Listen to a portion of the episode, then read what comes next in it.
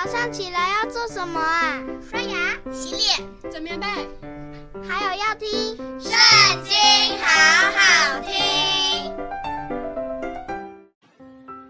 大家好，欢迎收听《圣经》，好好听。今天我们要读的是《以斯拉记》第五章。那时，先知哈该和益多的孙子。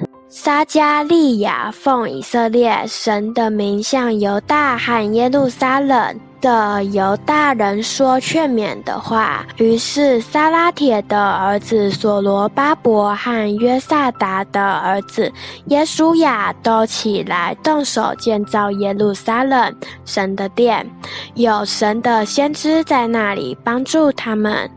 当时河西的总督达乃和是他、波斯乃，并他们的同党来问说：“谁降旨让你们建造这殿、修成这墙呢？”我们便告诉他们建造这殿的人叫什么名字。神的眼目看顾犹大的长老，以致总督等没有叫他们停工，直到这事。奏告大流士，得着他的回谕。河西的总督达乃汗是他、波斯乃，并他们的同党，就是住河西的雅法萨迦人，上本奏告大流士王。本上写着说：“愿大刘氏王诸事平安。王该知道，我们往犹大省去，到了至大神的殿。这殿是用大石建造的，梁木插入墙内，工作甚速。他们手下亨通。”我们就问那些长老说：“谁这样子让你们建造这殿、修成这墙呢？”又问他们的名字，要记录他们首领的名字，奏告于王。他们回答说。我们是天地之神的仆人，重建前多年所建造的殿，就是以色列的一位大君王建造修成的。只因我们列祖惹天上的神发怒，神把他们交在迦勒底人巴比伦王尼布甲尼撒的手中。他就拆毁这殿，又将百姓掳到巴比伦。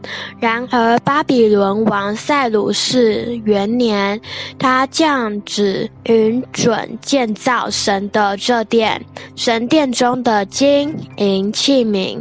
就是尼布甲尼撒从耶路撒冷的殿中掠去，带到巴比伦庙里的。塞鲁士王从巴比伦庙里取出来，交给派为省长的，名叫设巴萨。对他说：“可以将这些器皿带去，放在耶路撒冷的殿中，在原处建造神的殿。”于是这设巴萨来建立耶路撒冷神殿的根基。这殿从那时直到如今尚未造成。